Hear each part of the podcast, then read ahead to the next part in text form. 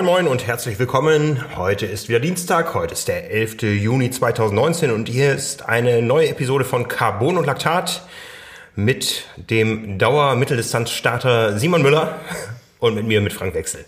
Du bist ja jetzt auch einer von ich, uns. genau. Dieses Jahr wieder. Dieses Jahr wieder. Meine, meine diesjährige Premiere. Da reden wir sicher später noch drüber. Aber erstmal fangen wir an mit den Breaking News. Die kamen nämlich äh, aus verschiedenen Richtungen rund um den Ironman Hawaii. Beginnen wir mit dem, was gestern Abend über den Ironman Presseticker verkündet wurde. Der Massenstart auf Hawaii ist Geschichte. Bisher war es so, ganz früher gab es einen großen Massenstart, dann wurden irgendwann die Profis äh, mit 10 Meter Vorsprung auf die Strecke geschickt. Ähm, dann gab es eine eigene Startgruppe für die Profis. Inzwischen ist es so gewesen, die letzten Jahre, die Profi-Männer starten zuerst immer um halb sieben oder fünf vor halb sieben morgens, dann fünf Minuten später die Profi-Frauen, dann gibt es eine halbe Stunde Pause, dann kommt das riesengroße Feld der Age-Group Männer und dann noch die Age-Group Frauen hinterher und das wird ab diesem Jahr anders sein. Ja, du hast ja gerade schon gesagt, was es alles gab in der Vergangenheit. Äh, du bist ja schon so lange dabei, dass du eigentlich alles miterlebt hast. Was waren denn deine ersten Gedanken, als du das jetzt gehört hast? Ja, also fassen wir mal kurz zusammen. Es geht darum, der Ironman wird auf elf Startgruppen aufgeteilt. Mhm. Ja, die Profis nach wie vor zuerst. Äh, erst die Männer, dann die Frauen, dann die Athleten mit Handicap und dann kommen die Männeraltersklassen in drei Startblocks aufgeteilt. Die jüngsten, die mittleren und dann die ab 50. Das gleiche für die Frauen und ganz am Ende noch die Teilnehmer des Legacy-Programms, die äh, über vielfache Teilnahmen, über viele Jahre bei Ironman, ohne eine echte Quali zu lösen, da starten dürfen. Ähm, ja, und da geht natürlich ein bisschen was verloren. Der große Massenstart ist damit definitiv Geschichte.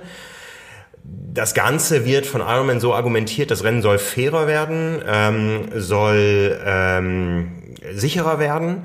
Die Bilder die man teilweise sieht, die, die wir auch jetzt auch unter unserem Artikel äh, zu dem Thema publiziert haben, die sind ja wirklich erschreckend. Ne? Die, der Mythos vom einsam gegen den Wind durch die Lava kämpfenden Radfahrer, der ist Mythos, das ist Geschichte, das gibt es nicht mehr, zumindest ja. nicht in der Mitte des Age Group Feldes.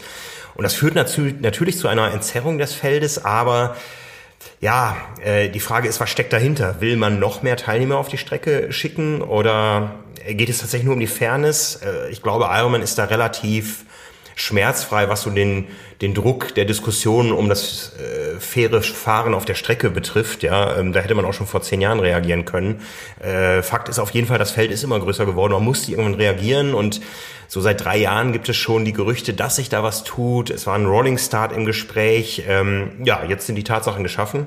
Elf Startgruppen die sind immer noch groß genug in sich und äh, es gibt viele Diskussionen. Also so zu deiner Frage, meine Reaktion war, ja, es ist schon, es geht ein bisschen was verloren, aber wenn dadurch das Rennen für alle zu einem besseren Erlebnis wird und äh, es vor allen Dingen fairer wird in der Mitte, dann ist auch was gewonnen.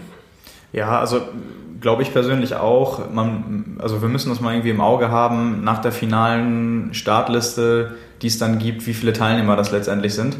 Dann können wir ja mal überprüfen, ob es wirklich jetzt äh, nochmal 150 Leute mehr sind oder so.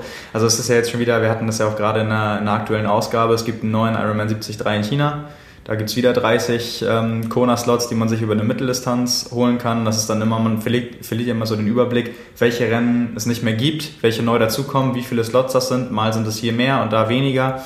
Dann kommen die Meisterschaften dazu und es ändert sich ja auch immer im Jahreswechsel irgendwie. Also ich könnte jetzt nicht sagen, gefühlt, ob es mehr oder weniger Slots insgesamt gibt.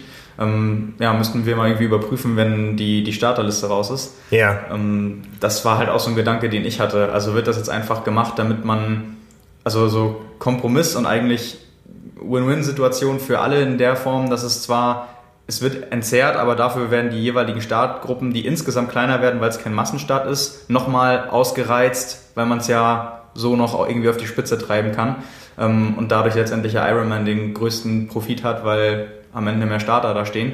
Ich weiß es nicht. Also es ist eine, also wissen wir jetzt noch nicht. Vielleicht, vielleicht steht das ein bisschen im Zusammenhang mit der anderen Meldung, auf die wir gleich noch kommen, die noch gar nicht so über unsere Kanäle gelaufen ist. Aber bleiben wir erstmal beim, beim Rennen. Also die Reaktionen draußen sind ja tatsächlich sehr, sehr gemischt. Ja, absolut. Ich glaube, es hängt auch immer davon ab, aus welcher Perspektive man das betrachtet. Also ist man, ist man betroffen, ist man jemand, äh, der schon gestartet ist, der das Gefühl hat, er hat das Rennen mal unter Bedingungen gemacht, die anders waren. Also Leute, die vor 15 Jahren oder so schon am Start waren, die auch noch andere Bedingungen kennen. Du gehörst ja auch dazu, auch als Teilnehmer. Und ähm, ja, also ich glaube, äh, das naja, so ein bisschen. Wenn ich mich qualifizieren würde, ich habe schon geguckt, mein Start würde sich jetzt um fünf Minuten verschieben. Das macht ja. den Kohl nicht fett, wie man hier im Norden ja, sagt. Wahrscheinlich, wahrscheinlich schon. Ja. ja. Also ich glaube, es gibt äh, so ein paar Leute, die richtig Panik haben, ja. Ähm, man weiß ja auf Hawaii, morgens ist es meist noch relativ windstill und dann kommt die ganze Thermik und so dazu. Äh, die Mumuku-Winde, die frischen auf und äh, gerade die älteren Frauen starten jetzt als allerletzte, die werden es natürlich am schwersten haben.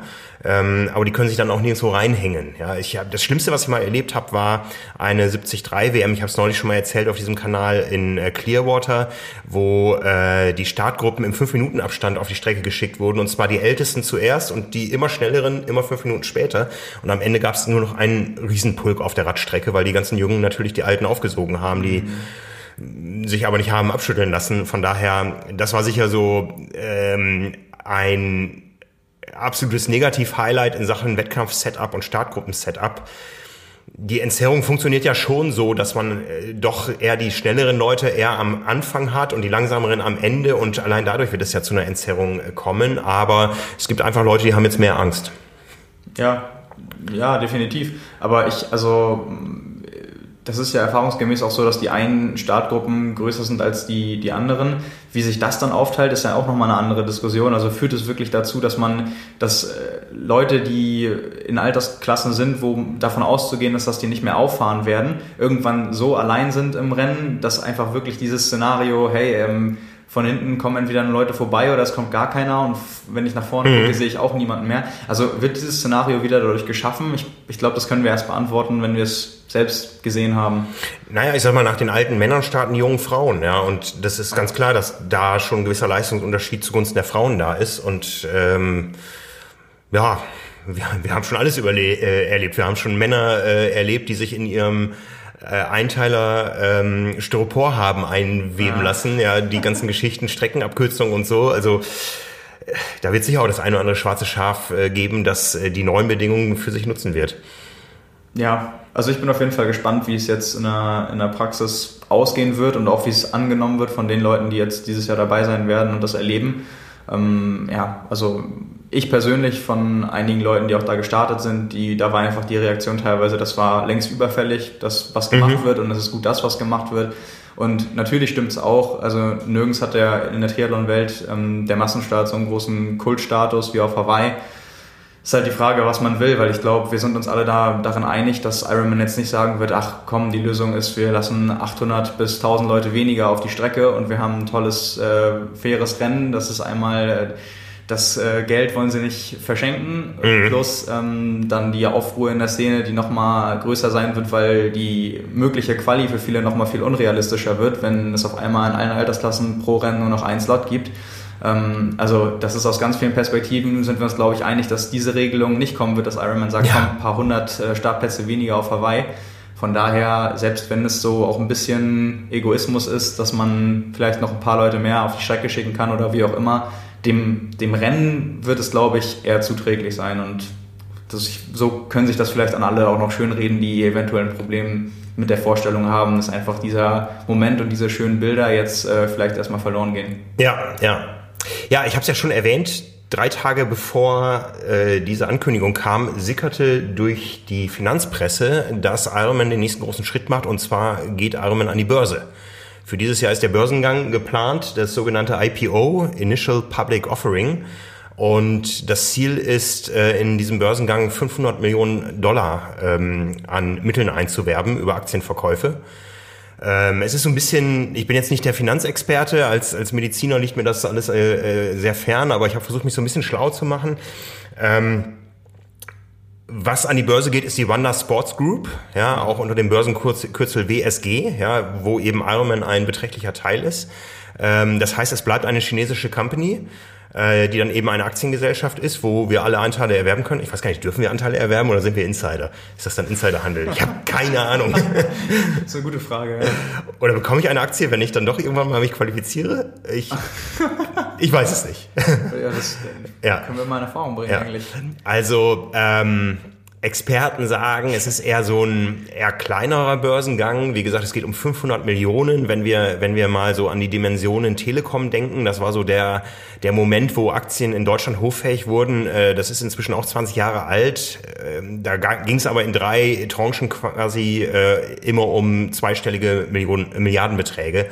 Mhm. Damals schon bei aller Inflation und so ist das jetzt wirklich dann eine kleine Geschichte.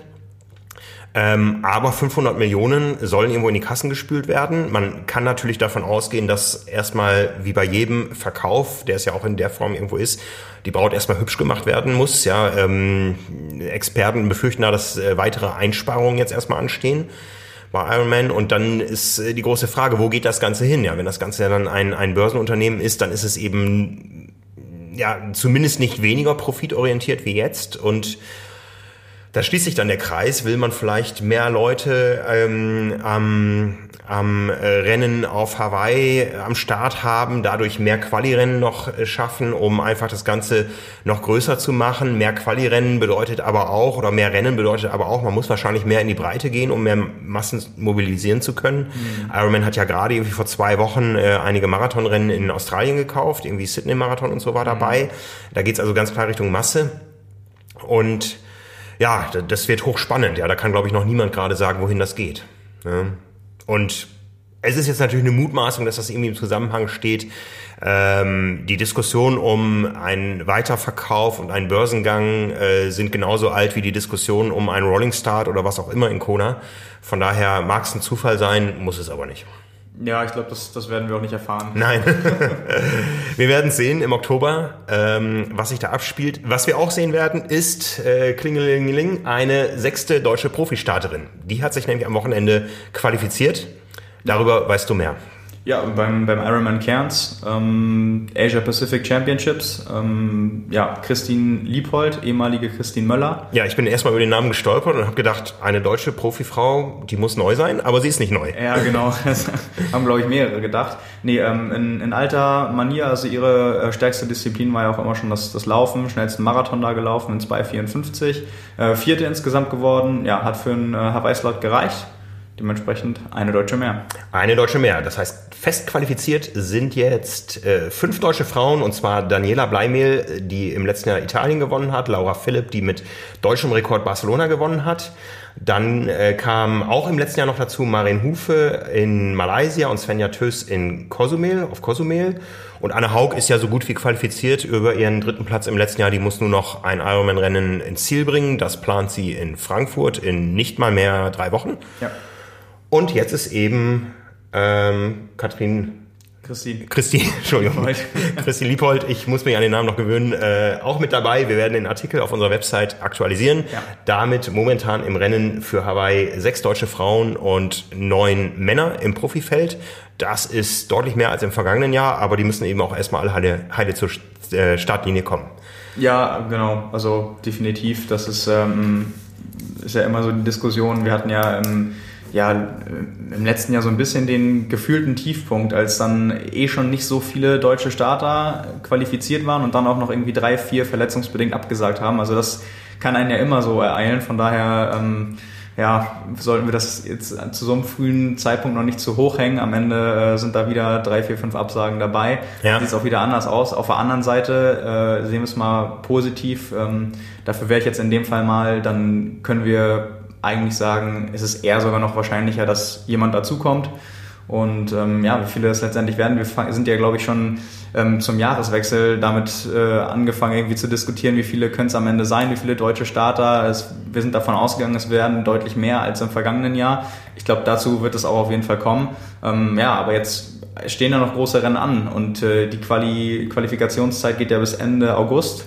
Und äh, ja, auch für die Leute, die jetzt die, die Quali im ersten Versuch verpasst haben, irgendwie oder noch nicht, noch nicht fit sind oder auch noch ähm, verletzt, wer es alles probieren wird ähm, und wer es dann schaffen wird, bleibt ja auch noch ein paar Wochen und Monate offen. Ja, es wird ein bisschen übersichtlicher. Wir haben uns oft genug darüber beklagt, über die äh, Startlisten der Ironman-Rennen, wo immer viel mehr Namen drauf standen, als dann letztendlich ins Rennen gegangen sind. Da hat Ironman nachgebessert. Man hat uns erhört. Ja, das ist eine absolut positive Entwicklung. Inwiefern das mit uns zusammenhängt, äh, können wir jetzt mal, lassen wir mal so stehen. Ähm, aber auf jeden Fall, genau, da hat sich was getan. Es gibt ja bei, oder für die Leute, die das sonst nicht wussten, es wurde immer schon unterschieden bei Ironman zwischen den Entry-Lists und den Start-Lists. Also die Startlisten sind dann wirklich eine ja, fertige, meistens irgendwie PDF-Datei, wo dann einfach die, die Starter für das jeweilige Rennen draufstehen und die Entry-List war dann meistens irgendwie noch ein Excel-Dokument. Dementsprechend äh, konnte dann noch was hin, hinzugefügt werden, aber auch weggestrichen und das war dann einfach, waren dann die Athleten, die innerhalb des Zeitraums sich gemeldet haben und wo die Frist noch nicht zu Ende war. Das heißt, ähm, das Szenario, über das wir schon ganz häufig diskutiert haben. Man lässt sich erstmal für drei Rennen draufschreiben, weil man nicht weiß, schafft man die Quali, ist man mit dem Resultat zufrieden, aber sonst ist der ähm, Anmeldezeitraum für das andere Rennen, was dann irgendwie eine Woche oder zwei Wochen später stattfindet, abgelaufen. Das heißt, vorsichtshalber lässt man sich auf all die Listen schreiben und sagt dann teilweise auch Bescheid, wenn das Rennen zum Beispiel gut lief, ja hey, die anderen beiden Rennen brauche ich jetzt nicht machen, will ich nicht machen. Ähm, ja, steht dann aber letztendlich auf der Entry-List, die wird dann geschlossen, wenn der Anmeldezeitraum zu Ende ist und dann kommen die Athleten gleichzeitig auf die Startliste, stehen auf der Startliste, alle gehen davon aus, dass sie starten, es sei denn, die haben groß in Social Media irgendwie was angekündigt, das ist aber auch nicht immer der Fall. Ähm, ja, und dann geht man davon aus, dass sie starten, sind aber gar nicht dabei.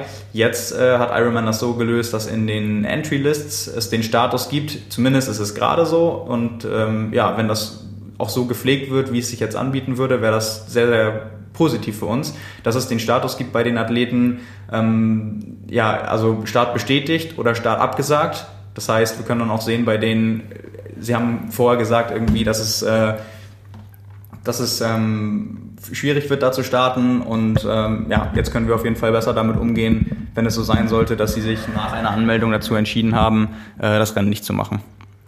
Ja, ich musste gerade einmal hier eine kleine technische Reparatur vornehmen. Ich hoffe, es funktioniert jetzt wieder.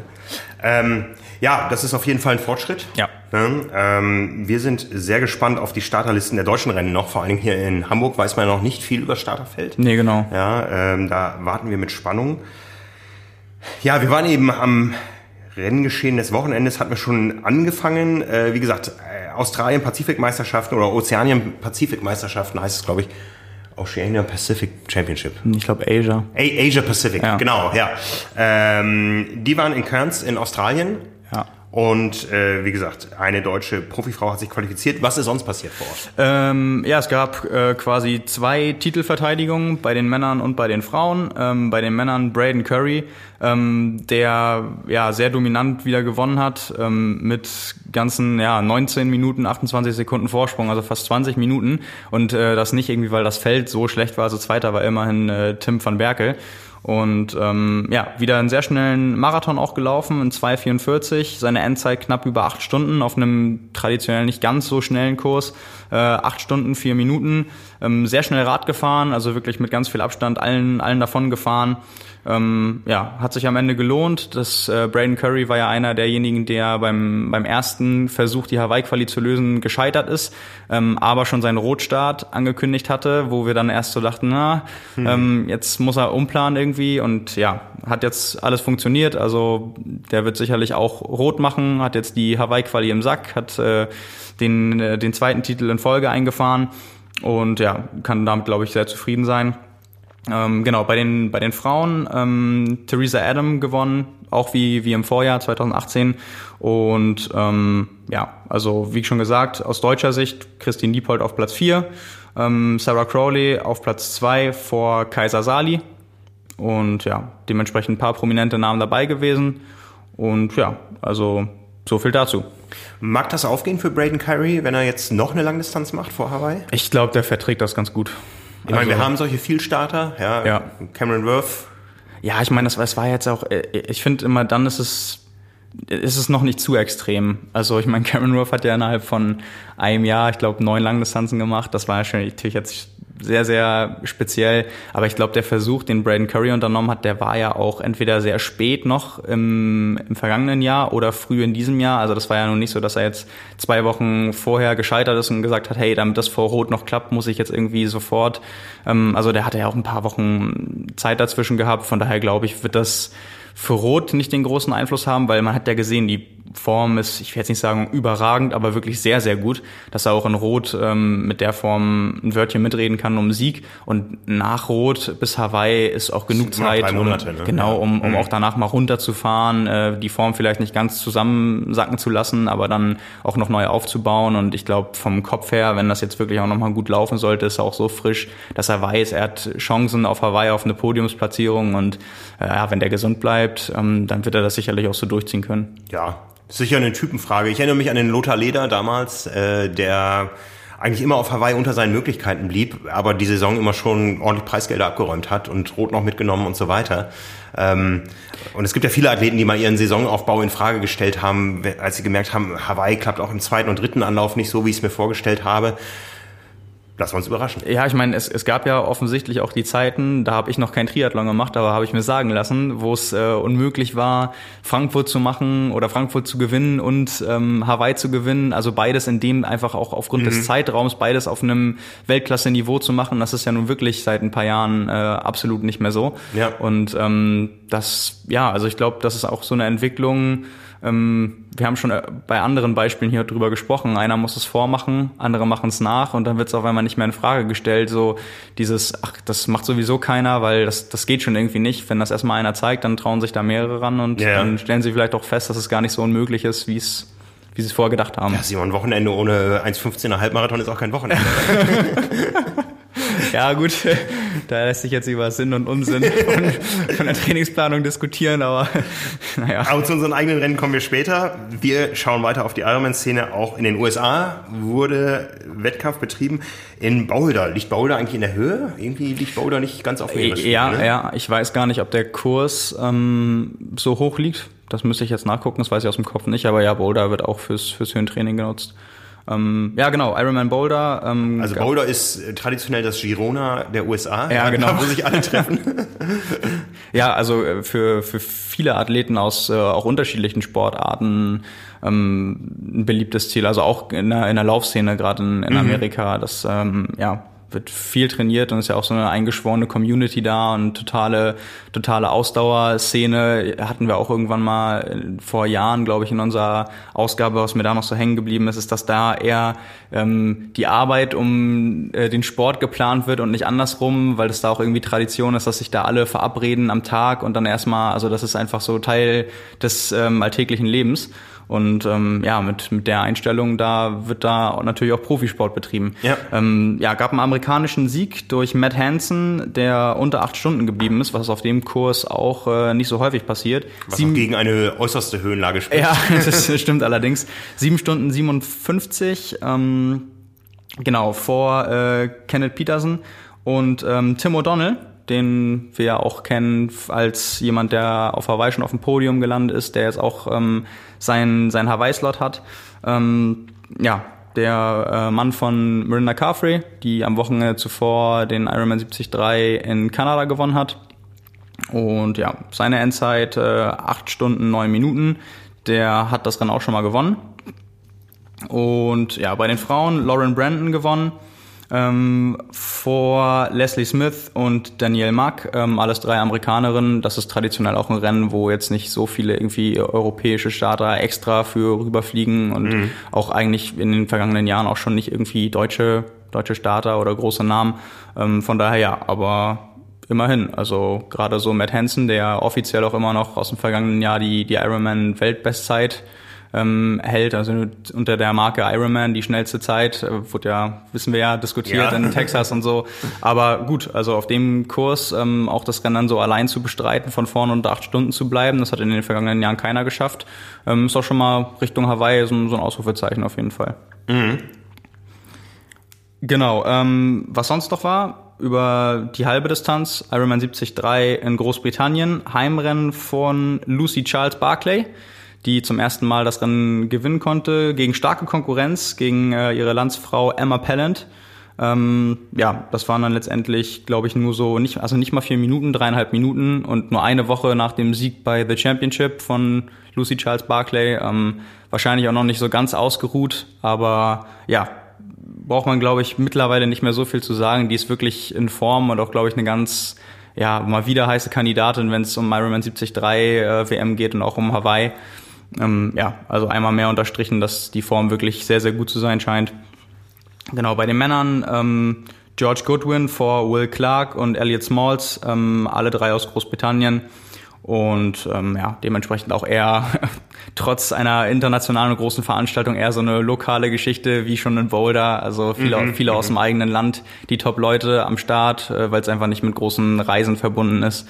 Und ja, das waren so die, die drei größten Ironman-Rennen am Wochenende. Ja, bleiben wir in Großbritannien. Die WTS ist eine neue Runde gegangen. Ja, also das war das war ja wirklich sehr sehr spektakulär dieses Mal. Also ähm, auch gerade vielleicht fangen wir mal mit mit der deutschen Sicht an. Also ähm, wir haben ja schon schon drüber gesprochen, dass die Entwicklung wirklich dieses Jahr sehr gut zu sein scheint. Und ähm, das wurde, denke ich mal, ein weiteres Mal unterstrichen. Jetzt äh, Jonas Schomburg äh, quasi das Rennen, ja, oder zumindest sehr viel erstmal TV-Zeit gesichert, weil er schon direkt nach dem Schwimmen, ich glaube, er ist als Dritter aus dem Wasser, aber als Erster dann äh, aus der ersten Wechselzone, ähm, beim Radfahren mit vorn dabei gewesen, dann als schnellster gewechselt, als Erster aus der zweiten Wechselzone und dann auch erstmal vorgelaufen. Also nicht dieses mal 200 Meter antreten und dann kommt die Gruppe und dann versuchen mitzulaufen, sondern der war wirklich, ich glaube, gut drei Kilometer allein in Führung. Ähm, ja, und hat sich auch dann nicht äh, richtig abschütteln lassen. Also dass äh, die Zeiten, in denen er auf dem Rad versucht davon zu fahren, rausläuft, ähm, dann einen Kilometer als erster allein an der Spitze läuft und dann am Ende 36. wird, die sind halt wirklich vorbei. Also das ist wirklich sehr, sehr erfreulich. Der ist dann da mitgelaufen und am Ende Zehnter geworden. Das ist äh, mhm. das beste WTS-Resultat bisher in, in seiner Karriere. Und ja, auch wirklich mit einer sehr ordentlichen Art und Weise. Also mutig, mutiges Rennen, ähm, was er mal wieder bestritten hat, auch schon, was er auch schon in Bermuda gemacht hat beispielsweise. Also das ist wirklich ähm, nicht so dieses Zurücknehmen und schauen, wie die anderen äh, agieren, sondern wirklich die Initiative zu ergreifen, weil er weiß, die seine Stärke liegt einfach darin, ähm, die Karten auszuspielen in den ersten beiden Disziplinen und dann beim Laufen ähm, ja weiter Fortschritte zu machen und gegenzuhalten und im Idealfall sogar mit einem Vorsprung oder mit der Spitzengruppe vom Rad zu steigen.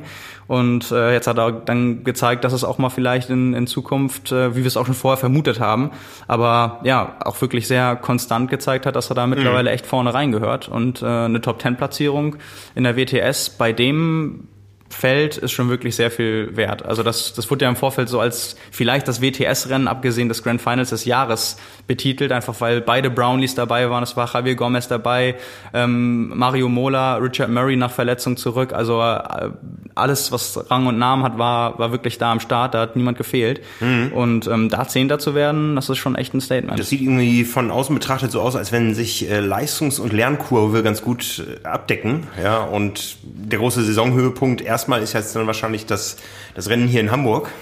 Ja, und äh, danach, ähm, ich glaube fünf Wochen später, ist das äh, Test-Event in, mhm. in Tokio. Und ja, letztendlich geht's ja darum, möglichst viele Punkte erstmal zu sammeln, damit man sicher dabei ist. Das wird ja für alle deutschen Athleten erstmal das, äh, das große Ziel sein. Und da ist äh, Jonas Schomburg jetzt definitiv erstmal in erster Position. Ja, sehr schön. Also jeden Monat ein Highlight. Hamburg, dann Tokio und dann das große Final der ITU-Serie in Lausanne. Genau, und dann sind wir ja quasi schon in der Saisonpause und der Aufbau, der dann losgeht, ist definitiv schon der für die Olympischen Spiele.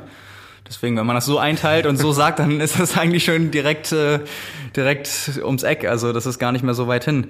Ja. Ähm, genau, vielleicht noch äh, natürlich zu den, zu den Gesamtresultaten. Das war nämlich eigentlich sehr erstaunlich. Also Jacob Birdwhistle aus Australien hat das Rennen gewonnen. Das hätte man in Anbetracht des Startfeldes sicherlich nicht vermutet. Äh, mhm. Wir haben uns ja auch gefragt, wie viel wert sind die Ergebnisse von Alistair Brownlee, die er gezeigt hat, wenn es dann ähm, in die WTS geht. Das war jetzt äh, ja genau das gegensätzliche Szenario von dem, was vielleicht viele vermutet hätten. Ich glaube, der ist von den Athleten, die das äh, Rennen gefinisht haben, ähm, letzter geworden. Also ich glaube irgendwie 45. oder so. Der ist beim Laufen wirklich, nachdem er ähm, in der Spitzengruppe vom Rad gestiegen ist, übel eingegangen. Ich weiß gar nicht, was da, was es für Probleme gab. Also ein deutscher Starter, äh, Maximilian Schwetz, der auch ausgestiegen ist und äh, danach gesagt hat, es war aufgrund von Magen-Darm-Problemen, die er sich irgendwie beim Essen am Vortag äh, zugezogen haben muss.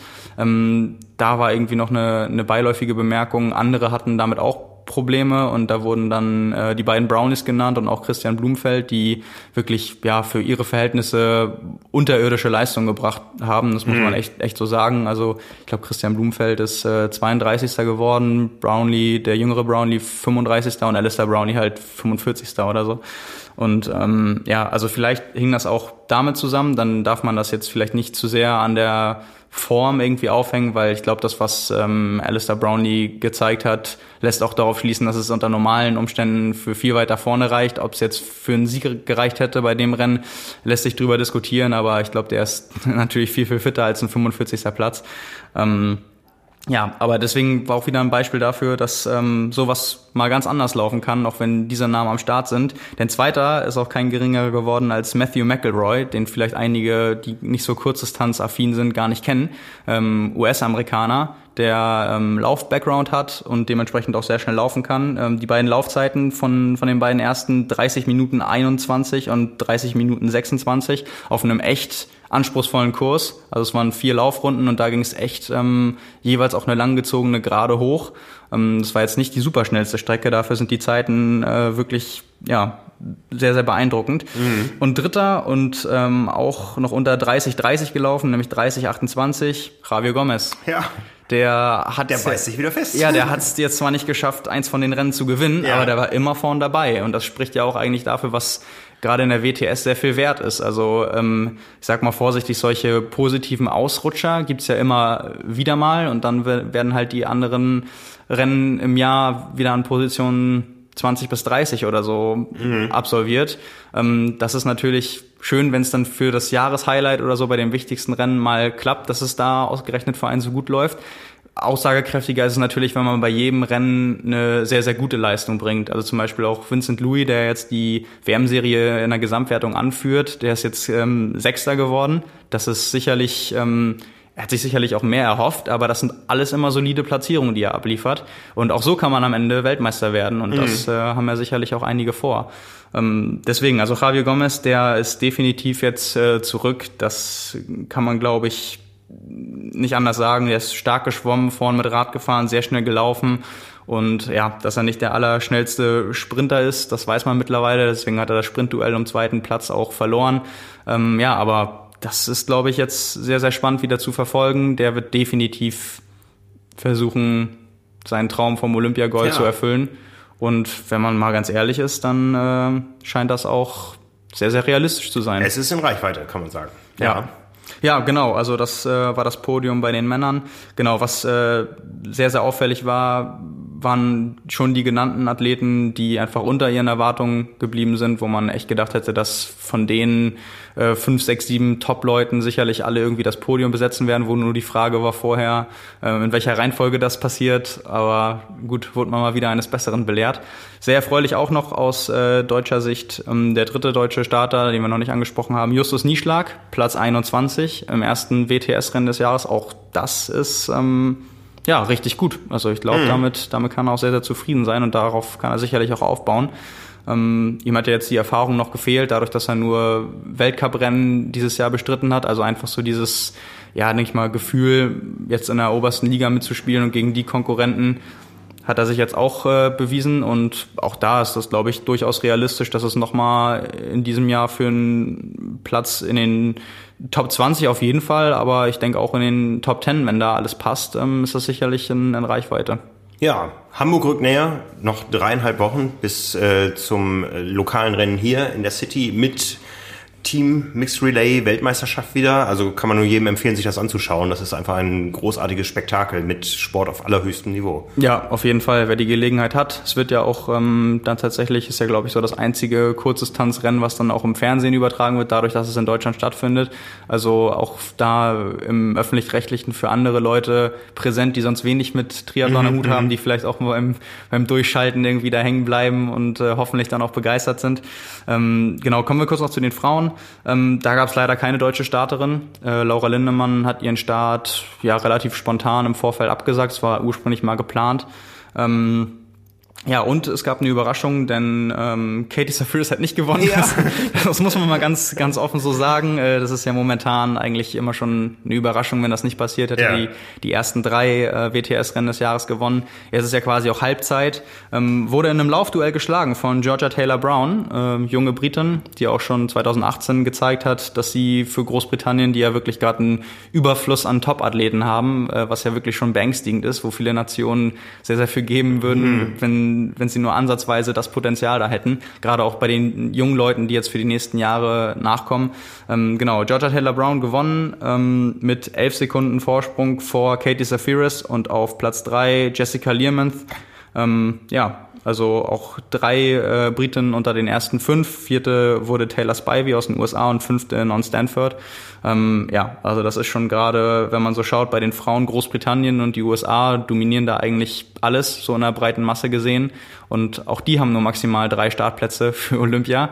Also da wird der interne Kampf ähm, nochmal, glaube ich, größer als bei anderen Nationen, die ja. gucken, dass sie sich überhaupt qualifizieren. Wir nehmen daraus, Heimvorteil ist immer ein Vorteil, von daher freuen wir uns auf Hamburg. Hier hat schon Ricarda Liss gewonnen, Anja Dittmar, äh, Daniel Unger ist Weltmeister geworden, ja. Jan Frodeno hat hier schon ein Rennen gewonnen. Also, ähm, wie gesagt, Einladung an alle, schaut euch das an hier in der Hamburger Innenstadt. Ja. Es ist großartiger Sport. Das ist wohl wahr. Ja, wo wir schon in Deutschland sind, da wurde auch Triathlon betrieben. Und zwar, ich glaube, das prominenteste Rennen ist tatsächlich äh, auch ein sehr traditionelles, der Bonn-Triathlon mit etwas unüblichen Distanzen. Genau, ich, ich war mir auch nicht ganz sicher, ist das jetzt eine abgewandelte olympische Distanz oder Mitteldistanz? Also ja, ähm, das ist so dazwischen. Genau, ja. es ist eigentlich ein Zwischenformat. Es gibt eigentlich keine, keine Bezeichnung für dieses Format, einfach weil es sehr eigen ist. Und das fängt eigentlich schon beim Schwimmen an, weil man 3,8 Kilometer schwimmt.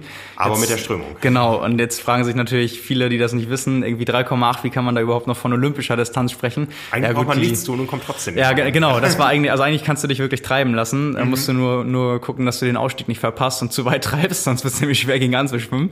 Ähm, ja, also 3,8 Kilometer schwimmen, die sich für die, ich glaube, die Spitzenleute sind 23 Minuten geschwommen, ähm, wo man gleich merkt, da es würde unter normalen Umständen nicht möglich sein. Ähm, ja, 60 Kilometer auf dem Rad, relativ profiliert und 15 Kilometer laufen, also liegt eigentlich ja genau zwischen olympischer Distanz und Mitteldistanz. Ähm, hast du gerade schon gesagt, ähm, sehr traditionsreiches Rennen, was es auch schon viele Jahre gibt. Und ähm, ja, mit einem Namen ganz oben im Männerrennen, den wir in den vergangenen Wochen schon häufiger gehört haben, Ruben äh, Zepuntke hat das Rennen gewonnen, was ich glaube die zwei Jahre davor Horst Reichel für sich entscheiden konnte, der aber abgesagt hat, weil er am nächsten Wochenende beim Ironman 73 Luxemburg startet. Ähm, ja, und es war auch kein anderer dabei, der ja Ruben Zepunke den äh, Sieg streitig machen konnte. Dementsprechend ja eigentlich der ja, erste große Sieg bei einem größeren Rennen für ihn als als Profi. Hm. Und ja, ich, ich lehne mich mal so weit aus dem Fenster, auch sicherlich nicht der letzte. Ja. ähm, genau, er hat er hat gewonnen ähm, vor Luca Herd und äh, einem Hamburger Julian Fritzenschaft.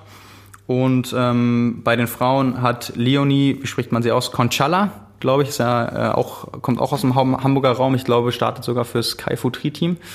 Ähm, genau, gewonnen. Äh, von daher, ja, also glaube ich, äh, kann man kann man daraus mitnehmen, dass äh, Ruben Sepunke auch was die Belastungsverträglichkeit angeht, jetzt ich glaube in, in einem Monat oder mehr, ein bisschen mehr als einem Monat ja drei relativ große Rennen gemacht hat, auch lange Distanzen und ähm, ich habe ihn nach Heilbronn nochmal gefragt, was so dieses Jahr ansteht. Er hat ja auch dieses Mal schon irgendwie nur, nur eine Woche nach Heilbronn, glaube ich, einen Wettkampf in der zweiten Bundesliga gemacht. Und ähm, ja, plant nicht mit einer Langdistanz, also lässt sich da auch noch ein bisschen Zeit da können wir, glaube ich, sehr gespannt sein, was in mhm. Zukunft noch kommt. Ich glaube, es hat so ein bisschen auch was mit Mindset zu tun. Wenn du als Radfahrer in den Triathlon-Sport kommst, die Triathleten, die machen halt ihre Wettkämpfe und dann erholen sie sich, bauen neu auf und so. Die Radfahrer sind das gewohnt, Wettkampf an Wettkampf zu reihen. Das, äh, ich meine, die Etappenrennen, da gibt's ja nicht nur die Tour de France, das gibt's ja auch auf, auf Amateurniveau fast schon, ja. äh, wo du über eine Woche durch die Lande fährst und äh, für die ist das normal, sich schnell zu erholen hinterher und wieder anzutreten. Ja, äh, die anderen beiden Platzierungen bei den Frauen will ich nicht unterschlagen. Äh, Bea Weiß aus Österreich zweite und Verena Walter ähm, drittplatzierte. Genau, so viel, so viel zum Rennen in Bonn. Ja, war auch sonst noch, äh, um nochmal international zu werden, ein sehr schönes Rennen und besonderes Rennen, von dem Josh Amberger jetzt nach dem Rennen gesagt hat, er kann gar nicht verstehen, warum das so ja relativ unbekannt ist, weil das eigentlich so mit das schönste Rennen ist, was er jemals gemacht hat, ähm, Escape from Alcatraz. Äh, ein besonderes Format, auf jeden Fall. Und ähm, ja, eine, wenn, wenn ich mit äh, Nils, unserem Chefredakteur, drüber spreche, ist dann immer die Angst vor Haien groß. ähm, das ist, äh, glaube ich, auch nicht ganz abzusprechen, ist noch nie was passiert, aber das ist, das ist ja quasi eine normale olympische Distanz, wo einfach vom Boot gestartet wird, wird in, ähm, in Bonn übrigens auch, ich glaube von der Fähre. Mhm. Ähm, und dann wird von dem Boot rüber zum Festland genau, geschwommen. Genau, alten Raddampfer, traditionell, wie die Lemminge springen die Leute ins Wasser. Ja, genau, also, ja. Das sind so die drei Triathlons, die, für die, die das steht. Das ist der Norseman, das ist äh, der ähm, äh, Escape from Alcatraz und, und Bonn. Ja, genau. Ja, und äh, das ist, glaube ich, also auch was da so die, die Laufstrecke angeht, die laufen ja total viel am Strand direkt lang, also mhm. also im Sand und dann die Treppen hoch immer ja. wieder und dann an den Dünen und so. Also wirklich auch ein, ein kräftezehrendes Rennen, ähm, was immer gut besetzt ist, auch immer ein Profi-Starterfeld hat. Ähm, hat Ben Canute gewonnen zum, zum dritten Mal in Folge, nachdem er ja bei The Championship ähm, ja unter ferner Liefen gelandet ist, muss man ja schon sagen, auf Platz 12. Ähm, hat sich sicherlich anderes ausgerechnet, wollte mit Sicherheit gewinnen. Hat es jetzt da geklappt, dementsprechend groß war auch seine Freude, kommt man auf den Zielbildern ganz gut sehen. Ähm, Zweiter geworden ist Joe Malloy, der seine Profikarriere ja schon beendet hat, der für, für USA ähm, noch in, in Rio war und danach dann gesagt hat, äh, irgendwie gibt ihm nichts mehr, kann sich nicht mehr dazu motivieren, lange Strecken sind nichts für ihn und eigentlich wäre dann nur das Ziel bei Olympia noch mal besser abzuschneiden und den Aufwand will er nicht auf sich nehmen. Mhm. Äh, hat das Rennen 2016 auch noch gewonnen und jetzt wollte er es noch mal wissen, einfach weil ihm das Rennen auch so gut gefällt. Ja, der konnte äh, Ben Kanut da lang unter Druck setzen, auch wenn er offiziell kein, kein Profi ist und keine anderen Rennen mehr macht. Der ist Zweiter geworden, äh, vor besagten Josh Amberger, der auch aus einer Verletzung kommt jetzt und äh, ja, also das war, war da schon glaube ich, wieder schöne, schöne Bilder. Also jeder, der das nicht kennt, sollte ja. sich das mal angucken. Auch so gibt's so kurze Highlight-Videos auch, glaube ich, immer vom Veranstalter. Das ist auch so ein Rennen, wenn man jemanden nach einer Bucketlist fragt, das würde ich unglaublich gern mal machen. Ja. Es ist nur einfach mit einem Aufwand verbunden, der sich nicht realisieren lässt, weil da muss man sich als Age-Grouper auch für qualifizieren. Das heißt, man müsste rüberfliegen, man ja. müsste ein Rennen von der Escape-Serie machen, sich qualifizieren, man fliegt wieder zurück, dann fliegt man wieder zum Rennen nach Alcatraz oder zu dem Alcatraz-Rennen selbst und wieder zurück. Also der Reiseaufwand ist groß, der finanzielle Aufwand ist groß und am Ende bist du, sagen wir mal, mit allem drum und dran, wenn das klappt, dann beim ersten Mal bei 5000 Euro für eine olympische Distanz. Ja, ja, das ich ist glaube, der, der, der ähm die Preisgeld oder die Startgeld-Kilometer-Relation ist noch deutlich heftiger als bei Ironman. Ja, ja das ist, also, ich, ich glaube, das Rennen ist fast genauso teuer wie, wie, wie Hawaii. Ja, ich glaube, das liegt auch bei, bei 600, 700 Dollar oder ja, so. Ja, das, Ist, das ist schon heftig. Ja, also, wenn man da alles zusammenrechnet, das äh, ist äh, utopisch, was ja, was ja. Finanzielle angeht. Ja. Aber es gibt einen deutschen Rechtsanwalt, der hat sich gerade auf Hawaii für Hawaii qualifiziert. Steffen Lask, der hat jahrelang unsere äh, Rechtskolumne in der Triathlon geschrieben. Ah. Äh, der war auf Hawaii beim äh, 73 Honu, heißt der, glaube ich. Der findet nördlich von Kailua Kona bei diesem Hilton Hotel statt. Ja. Ähm, die Radstrecke führt, glaube ich, auch bis äh, Harvey und zurück. Und der hat sich da ja fast unbemerkt qualifiziert. Er dachte, er hätte den Slot nicht gehabt und dann hat er gesehen, dass die Locals ein eigenes Startplatzkontingent haben und dann hat er sich da auf Hawaii seinen Slot geholt und hat jetzt das Luxusproblem, dieses Jahr zweimal Triathlon auf Hawaii zu machen. Ach Mensch, das ist aber ein großes Problem. ja, vielleicht, ja. vielleicht findet er noch jemanden, der ihm das abnimmt. ja, cool, coole Geschichte. Stimmt, das ist ja immer für die Locals da, dass die noch äh, genau. die, die Rennen haben, ja. Ja, ja. Ja, die, das ist ja auch der einzige US-Bundesstaat, der einen eigenen einen eigenen Bereich in der Nationenparade hat. Die Locals, die kommen dann ganz am Ende, marschieren sie über den ADE Drive und das sind immer so, ja, ja. ein, zwei Hände voll. Ja. Hawaiianer, die dann beim Ironman starten. Ja. Ja, wir sind auch gestartet. Wir sind auch gestartet. Wir haben Triathlon ja. gemacht am Wochenende. Simon, allergrößten Respekt. Ja, also du warst eine halbe Stunde schneller als ich, das nicht auf der Mitteldistanz, sondern alleine beim Laufen.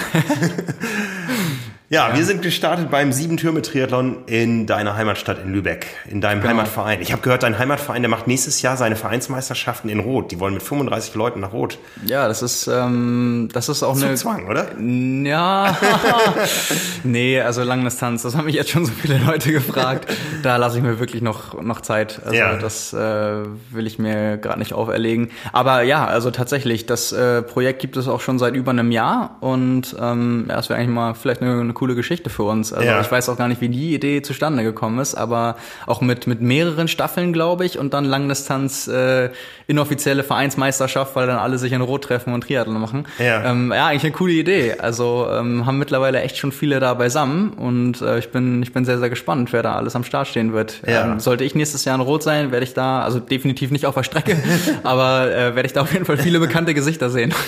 Kannst du in der Staffel laufen, dann lässt den Halbmarathon am Wochenende vorher mal aus. Ja, das ist vielleicht. Ja. ja, aber du sagtest gerade, viele Leute haben dich gefragt. Erstmal vielen vielen Dank an alle da draußen, die mich und auch dich angesprochen haben auf unseren Podcast. Also das war mal wieder großartig. Ich habe das Gefühl, dass wir bei jedem Rennen, wo wir draußen sind, mehr. Ja. ich musste äh, Gummibärchen-Geschichten erzählen und alles Mögliche. Ja, also äh, so anonym ist vorbei. Ja, das ist wohl wahr. Äh, für dich sowieso ist es dein Heimatrennen, ja und ähm, ja eine etwas unübliche Mitteldistanz mit zwei Kilometern Schwimmen, die es offiziell sein sollten. Wir sind uns beide einig, die Strecke war länger. Das hoffe ich, weil sonst werde ich offiziell zum Duathleten. Also ich hatte das Gefühl, es zieht sich ohne Ende. Ähm, ich habe dich nicht gesehen am Start, aber du warst zweieinhalb Minuten vor mir raus. Ich habe ja gesagt, in einer Disziplin, also es wäre einer auf einen der beiden Wechsel hinausgelaufen, wollte ich schneller sein als du. Ich glaube, das habe ich auch verfehlt.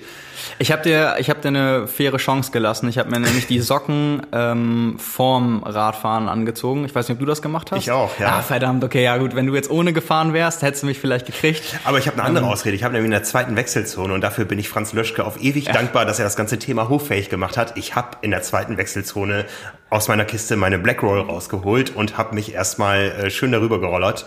Einmal den Rücken, einmal den Hintern und das war echt gut fürs Laufen. Hast du das vorher eigentlich mal trainiert? Äh, also die, die Rolle nutze ich regelmäßig, aber ich habe es noch nicht mal so im, im Disziplinwechsel. Nein, gute Idee. Könnte man mal ins Koppeltraining einbauen. Aber war gut. War gut, war gut. Ja, ja. Also es ist eben eine Schwachstelle, das habe ich auch gemerkt. Mir tat der Rücken ja schon beim Schwimmen weh, irgendwie mhm. einfach, weil ich diese Distanz nicht gewöhnt bin von mindestens 2,2, wenn nicht 2,3 oder 2,5 Kilometern, die es noch laut meiner Schwimmzeit gewesen ja, sein müssen. Ja gut, 2,5, dann wäre ich schon ein Top-Schwimmer. Also das glaube ich, ja, das müssten so irgendwie 2,2 oder so gewesen sein. Ja. Das haben auch, haben auch mehrere Leute danach gesagt, ja. Ja. Ja, also nach dem sehr schönen Schwimmen in der Wakenitz ging es auf die Radstrecke, die dann ähm, ja nicht mehr ganz so schön ist. Die ist halt ein bisschen eintönig, fünf Kilometer bergauf, fünf Kilometer bergab.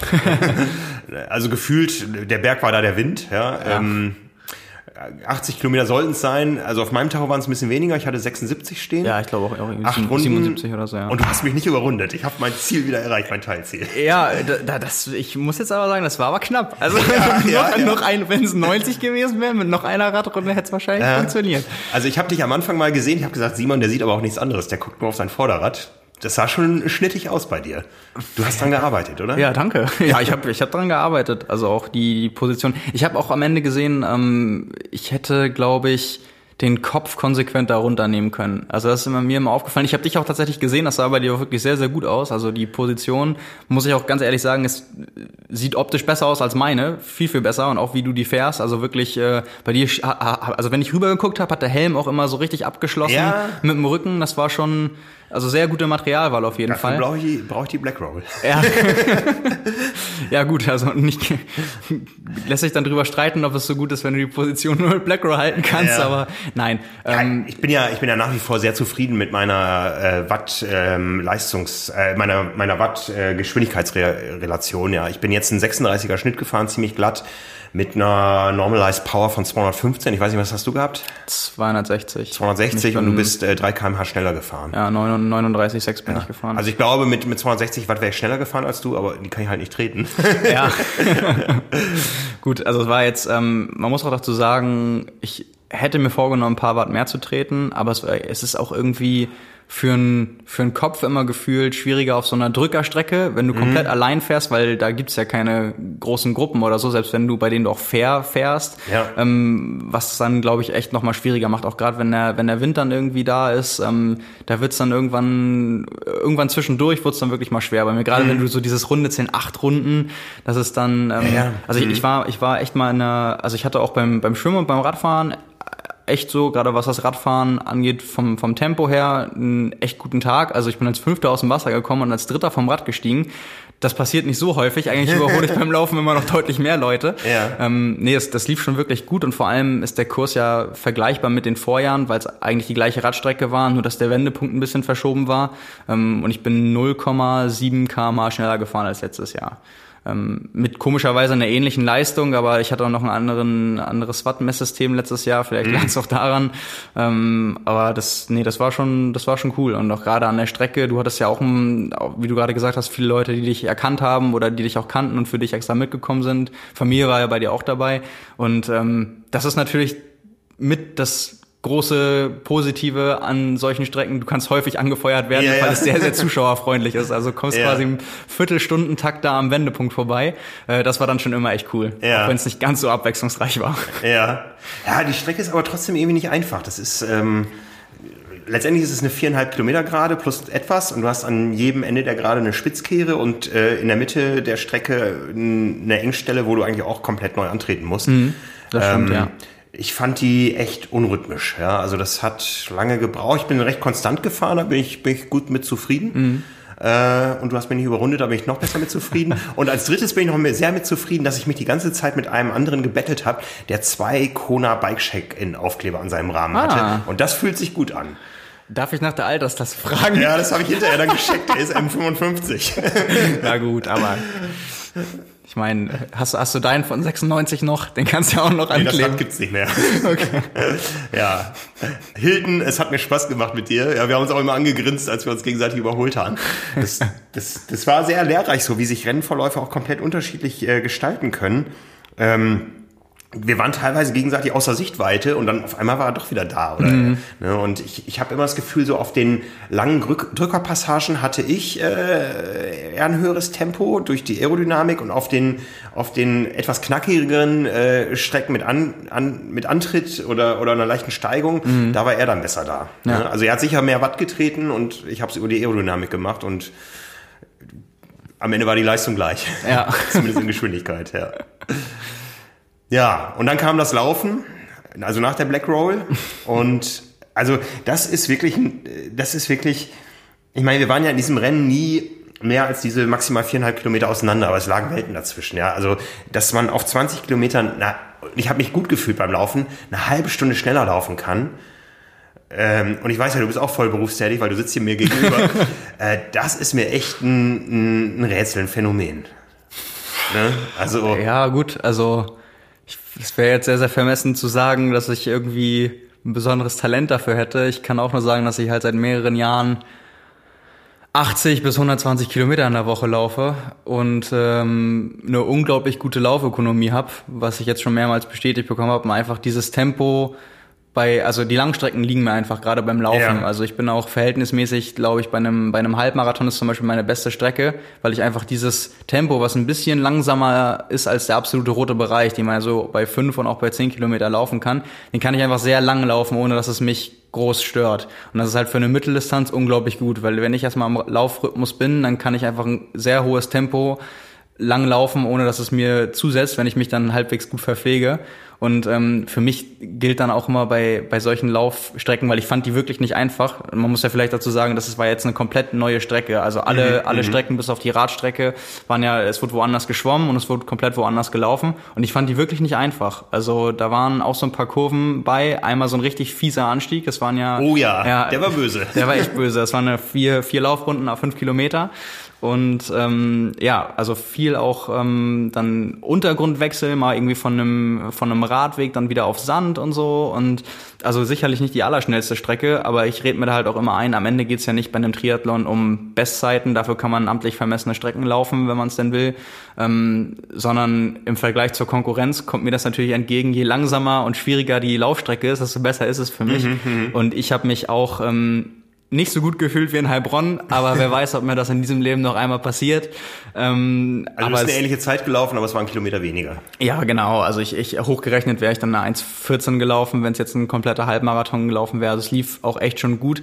Meine kleine Geschichte dazu ist, ähm, es war der, ich bin ja am Ende Zweiter geworden mit neun Sekunden Vorsprung und der Kampf um Platz zwei war bis ein Kilometer vor Ziel nicht entschieden, wobei so richtig ist er auch immer erst im Ziel entschieden. Aber die Geschichte dabei ist, dass ähm, eine äh, oder man die Laufstrecke führte über einen Sportplatz, an dem man eine komplette Runde laufen musste. Also man ist an der einen Seite reingekommen und musste eine komplette Runde drehen, also quasi anderthalb Runden laufen. Ja. Und ich bin nach der ersten Laufrunde. Das wurde auch in der Wettkampfbesprechung so gesagt. Genau, und ich war auch da, denn ich stand auch neben dir. ja. Aber im Delirium und im Laktatnebel habe ich das äh, nicht so richtig äh, mitbekommen. Oder ich habe in dem Moment nicht dran gedacht. Ich bin ins Stadion rein und habe dann in der ähm, oder in der ersten Runde, ich bin rein, auf der anderen Seite wieder raus. Also ich bin quasi statt 600 Meter 200 Meter gelaufen. Diese komplette Runde, wo man auch das Rundenband bekommen hat, äh, hat mir gefehlt. Und ich bin auch nicht darüber gefallen, dass ich auf der zweiten Runde noch gar kein Rundenband habe. Ich habe da einfach nicht dran gedacht. Ich war im Kopf mit anderen Sachen beschäftigt. Und ähm, zum Glück, weil ich halt so viele Leute äh, natürlich kannte an der Strecke, die das da mitbekommen haben, die wollten mir Zeiten beim Rundenband zurufen. Und auf einmal bin ich aus dem Stadion abgebogen. Und die so, nein, was macht der denn jetzt da? Und äh, dann bin ich halt bei der zweiten Runde reingekommen und da hatte ich den zweiten eingeholt. Und der war, glaube ich, viereinhalb Minuten oder knapp fünf Minuten vor mir vom Rad. Und ich habe mich schon gewundert, äh, ist der so eingegangen, weil ich kenne ihn auch persönlich und ja. ähm, das konnte ich mir schon irgendwie kaum vorstellen. Dann habe ich den beim Einlauf ins Stadion, also quasi nach zehn Kilometer, überholt und dann wurde mir zugerufen, du musst jetzt zwei komplette Runden laufen. Du hast beim letzten Mal die Runde vergessen. Und ich so, ah, fuck, da war ja was. Und dann bin ich halt vor ihm in die erste Runde gegangen, aber er durfte dann nach einer Runde wieder rauslaufen. Das hat und dann, vom Biathlon, ne? Ja, und dann musste, genau, echt, aber wirklich. Und dann bin ich halt noch eine Runde gelaufen und dann war halt wieder eine Minute 20 weg und dann hatte ich noch mal 10 Kilometer und äh, dann wurde es am Ende richtig richtig eng, weil er natürlich wusste, wo ich bin und äh, der kann auch sehr sehr vernünftig laufen und dann wurde es am Ende wirklich noch mal hart. Also ich dachte wirklich, ich hole ihn vielleicht ein bisschen früher ein und kann dann eventuell rausnehmen, weil Kampf um Platz 1 war eigentlich schon beim Vorbereiten des Rades am Morgen gelaufen. ähm, und äh, das war dann halt wirklich die letzten zwei Kilometer und dann wurde es auch noch warm und so. Da musste ich nochmal richtig draufdrücken. Also so wie, so wie in den letzten zwei Kilometern habe ich mich in Heilbronn keine Sekunde während des gesamten Halbmarathons gefühlt. Also das war wirklich. Ich habe mir erzählen lassen, wie fertig du ein Ziel aus. Ja, ich war, ich, da gibt es auch Fotos von. Ich war wirklich richtig gut bedient. Also, also ich habe es nicht mehr gesehen, weil du warst schon geduscht, als ich dann. nee, aber deswegen, ich war ja nur neun, neun Sekunden vor dem, vor dem dritten dann als Zweiter ja. im Ziel und äh, dementsprechend ein sehr, sehr spektakuläres und kurioses und für mich auch sehr, sehr spannendes Rennen und das auch noch zu Hause, wo so unendlich viele Leute da waren und ich so oft meinen Namen gehört habe. Das war ist echt immer wieder was, was ganz Besonderes für mich. Aber da waren die Kampfrichter auch ein bisschen gnädig mit dir, weil eigentlich. Ja, ne? ich glaube, es lag aber auch wirklich daran. Also klar, ich habe da, ich habe da auf eine gewisse Art und Weise Glück gehabt. Ich glaube aber, das lag daran, dass es sehr, sehr vielen Leuten passiert ist. Die haben einfach gemerkt, also es waren ja auch Landesmeisterschaften bei uns. Ich bin mhm. ja Vize-Landesmeister geworden. Ich glaube, das wäre anders gewesen, wenn ich am Ende noch Erster gewesen wäre und der Zweite erfahren hätte, was da passiert ist. Er hätte wahrscheinlich auch gesagt, vielleicht, ja, mhm. Leute, irgendwie, ne. Ähm, das hätte ich dann auch verstanden. Das muss ich mir irgendwie auch auf die auf die Fahne schreiben. Auf der anderen Seite ist es halt so, ähm, das hat dann der Veranstalter und auch die vom Verband, die dann da für die Meisterschaften waren, einfach auch gesagt, es ist so vielen Leuten passiert, dass dies entweder also es gab drei Szenarien. Einmal das Szenario wie bei mir. Man ist einfach nach 200 Meter rausgelaufen, weil man dachte, man ist ja jetzt um Sportplatz rum und da geht die Laufstrecke links weiter. Mhm. Ähm, dann gab es das Szenario, dass die Leute aus der Wechselzone gelaufen sind und dann erstmal eine Runde um Sportplatz und dann hatten sie schon das erste Rundenband. Ach. Und das ist quasi entgegengesetzt mhm. zu meinem Szenario, ähm, weil beim ersten Mal aus der Wechselzone musstest du einfach nur rauslaufen und nicht die Runde drehen. Und ähm, dann gab es halt noch das Szenario, dass beim Zieleinlauf die Leute nicht abgebogen sind, sondern noch mal eine vierte Runde um Sportplatz gelaufen sind und dann 20,4 Kilometer gelaufen sind und ähm, ins Ziel. Also da haben die wirklich alles erlebt und das waren auch nicht Einzelfälle. Von daher glaube ich, hatte ich einfach in meinem Fall Glück, dass äh, ich damit ja. nicht alleine war. Äh, gut, ja, sollte ich, ich hätte auch disqualifiziert, disqualifiziert werden müssen mit äh, gutem Recht. Ich hatte nämlich auf einmal auf dem Rad meinen linken Schalt- und Bremshebel in der Hand, der sich gelöst hatte. Also ich konnte weiterhin bremsen und schalten, aber immer wenn ich so das Gefühl hatte, jetzt kommt Kampfrieder, habe ich ihn immer wieder ins äh, Lenkerrohr reingeschoben. Aber der ist immer wieder von selber rausgewandert. Das war, ganz, war das absehbar? Hattest ähm, du vorher schon mal? Nee, ich habe am Tag vorher, ähm, war der so ein bisschen locker und das saß aber noch richtig. Man konnte ihn auch, wenn man sie in eine richtige Position gedreht hat, hat der geklemmt. Ich wollte halt nicht, das ist ja immer so ein riesen Gedöns, wenn du alles aufmachen musst und Züge neu verlegen musst und so. Ja, klar. Also inzwischen ist er richtig fest. Ich habe es gestern ordnungsgemäß repariert. Meinem Start in Rot und meinem Check-in steht nichts im Weg. ähm, aber ähm, man hätte mich da mit Fug und Recht auch aus dem Rennen rausnehmen können. Ja. Eine Anekdote gab es aus dem Frauenrennen. Und zwar die Dame, die als Dritte durchs Ziel gelaufen ist, die hatte entweder die schnellste Radzeit und die zweitschnellste Laufzeit oder umgekehrt. Aber wurde disqualifiziert, weil sie den Schwimm-Cut-Off nicht geschafft hat. Der bei zwei Kilometern, und es waren definitiv ein bisschen mehr als zwei. Ja, mindestens bei, zweieinhalb, bei, wenn nicht drei. Also, vier. Das Thema hatten wir schon, ja. Nee, genau. Ähm, der bei 50 Minuten lag, bei über zwei Kilometern. Und genau, genauso ist, übrigens wie auf der olympischen Distanz, wo er auch bei 50 Minuten lag. Das ist ja. irgendwie schon krass, ne? Ja. Also wenn man, wenn man halt davon, also sich vor Augen hält, dass bei einem 73 Cut-Off bei 1,10 ist, für offiziell dann 100 Meter weniger, ähm, ist das schon ganz schön hart. Vor ja, allem, wenn ja. man dann echt noch mit so einer starken Radlauf-Kombination Dritte werden kann und da auf dem, also sich halt echt das Podium ja, er, erkämpft hat, nach, off, also nach offensichtlich so viel Rückstand und dann im ersten Ziel gesagt bekommt so, nee, du nicht heute. ja. Das ist echt bitter. Ja, ja. Aber es war ein schönes Rennen, ja, ein äh, sehr gemütliches Rennen. Wie gesagt, die Strecke muss man mögen, die Radstrecke, aber ähm, insgesamt eine Veranstaltung, die man schön mal einstreuen kann, finde ich. Ja, ich glaube, ähm, sehr, sehr positiv hervorheben kann man auch nochmal das Zielbuffet. Ja, auf jeden Fall. Oh, das, war großartig. Das war wirklich stark. Also ja. äh, da gab es sogar noch so Bio-Joghurts und mit allem drum und dran. Das war wirklich... Obst in allen Varianten. Ja, war ja, ich sehr, sehr ne? positiv Milchreis, überrascht. Ja, ja stimmt. Ja. Ne? Das, das, das, war echt toll. Da kann man echt nicht klagen. Ja. Nee, also auch wenn's, wenn ich das in erster Linie dadurch sage, dass es meine Heimat ist und ich da eine andere Verbundenheit noch zu hab, äh, denke ich auch objektiv betrachtet, dass das für die Leute, die aus dem Norden kommen, vielleicht nicht ganz so große Anfahrt haben. Ich meine, es ist auch eine Veranstaltung mit, ich glaube, insgesamt 1300 Teilnehmer waren es jetzt. Ähm, Rund ja. 200 auf der Mitteldistanz irgendwie. Genau. Du bist Zweiter geworden, ich bin 39. geworden. ja, also. Zufrieden sind wir beide, glaube ich. Sind wir beide, war, glaube ich, echt ein, ja, ein schöner Sonntag. Ja. What's next for you? Du machst äh, die nächste Woche 73 EM. Ja, nächste Woche in Dänemark. Das, der Halbmarathon muss sein am Wochenende. Genau. Lass mich ja. du bist noch einen Kilometer ausgelaufen nach den 20, oder? Äh, nee, ich habe gar nichts mehr gemacht. Ich habe seit, seitdem auch keinen Sport mehr getrieben. Ich fange jetzt äh, heute wieder an. Ja, ich fange morgen erst wieder an. Ja. Ne, heute merke ich es noch zu sehr. Ja. Ja, 73 EM am Wochenende. Genau. Hast du ein Ziel oder ist das Durchgangsstation nach Nizza? Nee, das ist... Ähm das ist ein bisschen spontan entstanden. Das war auch in der Langzeitplanung nicht mit drin. Es hat sich nur einfach äh, angeboten von der Lage und von der Wettkampfplanung. Ich werde danach auch irgendwie mal eine Woche äh, ganz ruhig machen und dann mit einem gezielten Aufbau Richtung Nizza nochmal neu in abgetimten Trainingsblöcken startet, starten und äh, ja, letztendlich ist es dann danach eigentlich nur noch ein, langer Weg bis nach Nizza und jetzt Dänemark nehme ich so mit. Also ähm, ja, ohne irgendwie viel Druck. Also klar wird ein sehr gut besetztes Rennen sein. Ich kenne auch den einen oder anderen, ähm, aber da freue ich mich einfach auf die Veranstaltung. Ich war da noch nie und ähm, gehe da mal hin, ohne mir irgendwie zu sagen, ich muss jetzt 1,12 laufen. Ja. Das werde ich nämlich definitiv nicht schaffen. ja, ich habe nur noch erschreckende 26 Tage bis rot. Das ja. heißt, ich fange auch morgen wieder an mit Training. Dann geht's noch zwei Wochen mal zur Sache. Ich weiß, wo es fehlt jetzt seit, äh, seit ähm, gestern, vorgestern. Vorgestern. Ja, eigentlich überall. ne?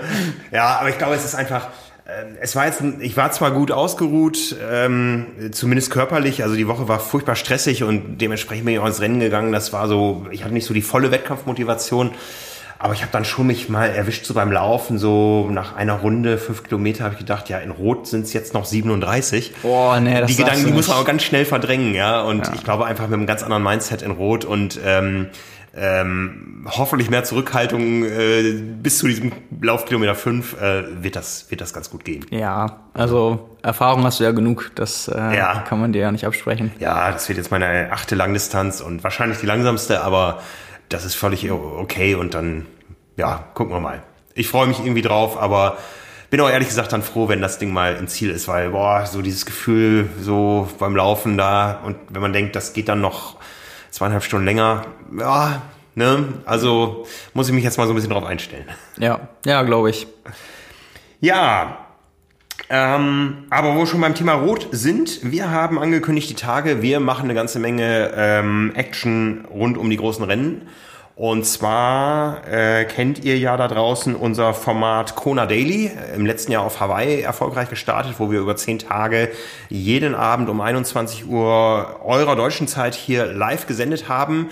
Äh, den Sendeplatz behalten wir bei. Wir werden vor Frankfurt und vor Rot äh, jeweils am Donnerstag, Freitag und Samstag um 21 Uhr aus dem Zielkanal live senden mit äh, interessanten Gästen, mit ein bisschen Talk, mit den aktuellen Geschehnissen aus den beiden äh, Triathlon-Hochburgen. Wir machen dann auch in Hamburg so weiter. Wir werden auch aus Nizza unser Live-Programm machen und natürlich wieder von Hawaii das Kona Daily äh, Never Change a Winning Team. Also da haben wir eine ganze Menge vor. Es geht los am, was ist denn das Datum dann? Am hm.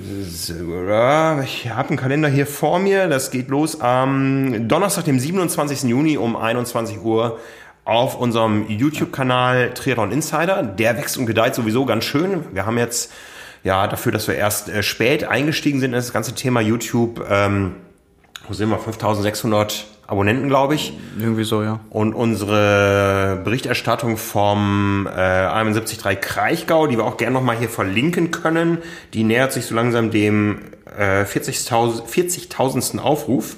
Also da ist eine Menge Musik drin und wie gesagt, demnächst dann auch die Musik live. Ja. Joa, würde ich mal sagen, kommen wir zu unseren Rubriken, oder? Absolut. Ja. Beginnen wir mit dem Kommentar der Woche. Da hat uns Marco geschrieben, ähm, ein bisschen Kritik geäußert. Wenn eure Zielgruppe der Age Grouper ist und er und der Podcast dazu dient, den Age Grouper schneller zu machen, dann ist der Podcast außer für die Fans der Stars für nichts. Ob der Jan, damit er, meinte wahrscheinlich den Jan Frodeno, 350 oder 450 Watt tritt oder nicht, hilft mir nicht die Bohne weiter. Genauso die Trainingseinheit der Woche, die machen 0,05 Prozent aller Zuhörer summa summarum für nichts. Ja, dazu muss man sagen, klar, wenn man das so sieht, aber ist dieser Podcast dazu geeignet oder hat er das Ziel, Age-Grupper schneller zu machen? Ich glaube, das kann man definitiv mit Nein beantworten. Nein. Wir wollen hier unterhalten auf diesem Kanal. Ja, ähm, das, das Problem, was wir häufiger mal sehen, ist, man, man kann uns eben nicht nur auf diesen Podcast äh, äh reduzieren. Wir machen äh, eine ganze Menge äh, Programm äh, in allen möglichen Mediengattungen. Äh, wir haben ja auch schon Service-Themen im Podcast gehabt mit, mit äh, Trainern, äh, mit Coaches.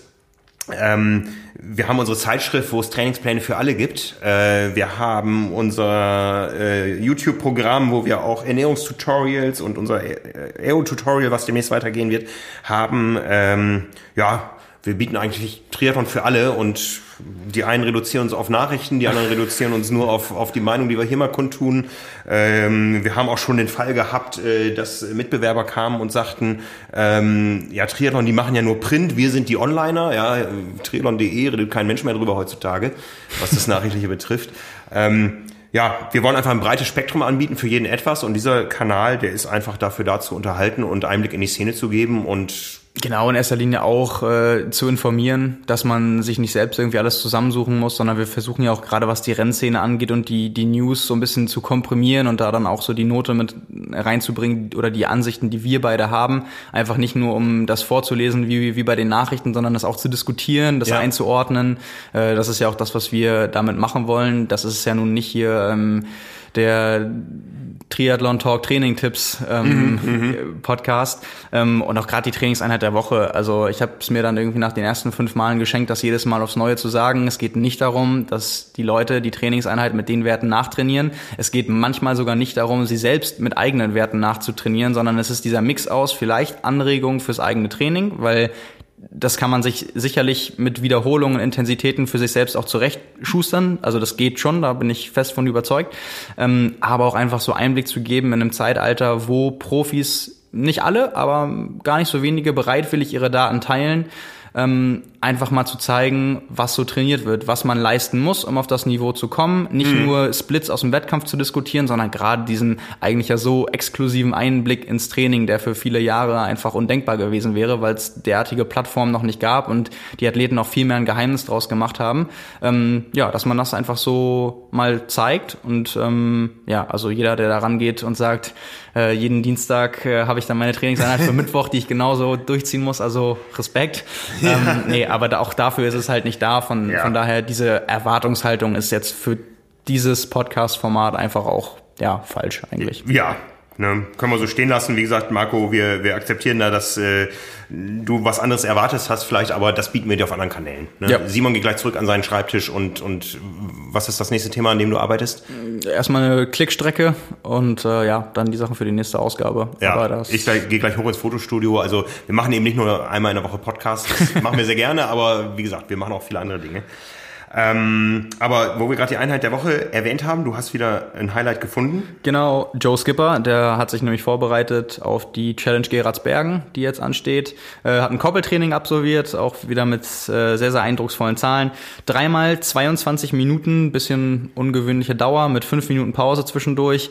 Ähm, 346 Watt, 352 Watt, 362 Watt und im Anschluss noch ein Koppellauf in 34, 44.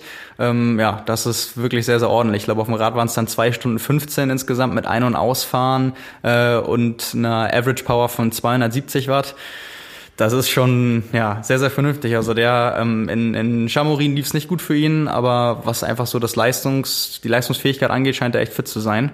Ähm, ja, aber wie gesagt, kann mal ein Eindruck sein für den einen oder anderen, das mal nachzutrainieren. So ein, so ein langes Koppeltraining steht ja für die meisten wahrscheinlich sowieso auf dem Plan jetzt in der Saison. Ähm, ja, also warum nicht? Ja. Und dann haben wir noch die Frage der Woche und zwar fragt Michael, und das betrifft sicher auch ganz viele Leute, äh, ich gehe momentan viel laufen, komme dabei aber leider nie so richtig über mein Wohlfühltempo hinaus. Wie schaffe ich es, mein Tempo zu steigern, ohne direkt zu explodieren? Ja, also es, es klingt für mich, ähm, erstmal danke für die Frage, Michael, das klingt für mich äh, so, als wenn das so momentan der typische Fall ist von jemandem, der sagen wir, drei bis viermal in der Woche laufen geht und immer einfach nur ein Tempo und dann dementsprechend sich so bei seinem Wohlfühl-Dauerlauf Tempo einpendelt und vielleicht nicht viel Abwechslung im mhm. Training hat. Also mein Tipp wäre in erster Linie mal wechselnde Programme, also einfach bewusst ähm, mal mit kurzen Intervallen starten, die man dann auch einfach deutlich schneller laufen wird. Dann bekommt man ein Gefühl dafür und kann die ausdehnen, was weiß ich, mal mit 200 Meter Intervallen anfangen, dann 400er laufen, 800er laufen, solche Geschichten, die man eigentlich früher im Jahr machen müsste, aber es kommt ja jetzt auch drauf an, was für ein Ziel man hat. Mhm. Ähm, das klingt jetzt nicht so, als wenn das Jahreshighlight eine Langdistanz ist und vier Wochen entfernt, sondern einfach so ein allgemeines Problem von eher, wahrscheinlich eher einem Einsteiger, würde ich jetzt mal sagen. Also da Abwechslung reinbringen und vielleicht auch ganz bewusst bewusst mal progressive Dauerläufe machen, wo man sich einteilt, irgendwie, was weiß ich, 40 Minuten, die ersten 10 Minuten ganz locker und dann alle 10 Minuten irgendwie mal steigern, dass man einfach auch so ein, so ein Tempogefühl entwickelt. Und ja, also gerade dieses Intervalltraining oder auch mal so für die Kräftigung ähm, Hügelläufe zu machen, ähm, das kann da auf jeden Fall helfen, ein besseres ja. Gefühl zu bekommen. Ich bin so ein bisschen über diesen Begriff Wohlfühltempo äh, gestolpert. In der, in der aktuellen Sportwissenschaft redet man da, glaube ich, gerne vom Sweet Spot. Ja, vielleicht ist das Wohlfühltempo auch ein Tempo, was sich zwar äh, gut anfühlt, aber vielleicht schon für die Grundlagengeschichten zu schnell ist, mhm. ja. Und ähm, das kennt man ja, ähm, wir haben oft genug über polarisiertes Training oder bipolares Training gesprochen, äh, wo es darum geht, entweder ganz langsam zu laufen und da die Umfänge zu machen oder eben die Einheiten sehr intensiv äh, zu gestalten. Aber es gibt dazwischen nichts, ja. Und ich glaube, wenn man erstmal in diesem Trott drin ist, immer so in diesem Wohlfühlbereich zu laufen, dann verliert man A, das äh, Gefühl für die, für die langsamen Geschichten und B, hat dann äh, fehlen dann auch die Energiereserven, um mal wirklich Akzente zu setzen. Und ähm, vielleicht, äh, vielleicht ist auch ein Tipp, mal dieses Wohlfühltempo in, in beide Richtungen zu verlassen. Mal wirklich ein bisschen länger zu laufen, ähm, 10, 20 Sekunden rauszunehmen pro Kilometer und dann aber gut ausgeruht äh, mal eine Intervalleinheit anzugehen. Und vielleicht ähm, gibt da ja mal so ein Aha-Erlebnis, so ein Schlüsselerlebnis, wo man sagt, ah, jetzt habe ich die Routine durchbrochen. Ja, genau. Und ich denke auch, was, was da wichtig ist, ähm, gehe ich jetzt einfach mal von aus, dass äh, Michael, du wirst hoffentlich auch eine Uhr haben, mit der du vielleicht auch mit GPS sehen kannst, wie schnell du läufst. Und ähm, ja, das ist auch so, wenn, wenn man das selbst kontrolliert, dann muss man sich einfach bewusst dazu zwingen, wenn man es denn sieht, nicht irgendwie, ach, ich fühle mich aber gut und dann wieder schneller werden, sondern ganz diszipliniert irgendwie sagen, ich laufe jetzt heute deutlich langsamer und ähm, bei den Intervallen wird es ja zwangsweise auch ähm, so sein, dass man die Abschnitte dann schneller läuft als bei einem Dauerlauf. Von daher ähm, gebe ich dir absolut recht, weil sonst ist dieses klassische Beispiel, bei einer, bei einer Leistungsdiagnostik stellt man dann auch fest, dass die Laufökonomie mit Abstand da am besten ist, in dem Tempo, in dem man sich einfach dann 90 Prozent seines, seiner Trainingszeit bewegt. Und wenn man sich da halt nicht irgendwie mal fordert oder das verlässt, dann wird man auch in anderen Tempobereichen unökonomisch und verliert auch total das, das Laufgefühl da. Hm. Also glaube ich, ähm, haben wir jetzt vielleicht ein paar Anreize geboten, da was zu ändern oder so ein paar Ideen. Und ja, Michael, gern kannst du uns berichten, äh, wie du vielleicht weitergekommen bist, hoffentlich, und welche du Erfahrungen damit gemacht hast. Ja, damit wären wir am Ende der heutigen Episode. Nächste Woche hören wir uns wieder. Ja. Du dann frisch zurückgereist aus Dänemark? Nee, ist ja erst übernächste Woche. Übernächste Woche. Ja, ja. am 23. Und dann ist auch nur noch eine Woche bis Frankfurt. Boah, ja. es rückt näher. ja, danke fürs Zuhören und euch allen eine gute Nachpfingstwoche. Viele haben bestimmt auch irgendwo Urlaub und Ferien. Genießt es, nutzt die Zeit zum Training. Nicht ganz so nasses Wetter, wie wir hier in Hamburg haben. Alles Gute bis nächste Woche. Vielen Dank fürs Zuhören. Ciao. Ciao.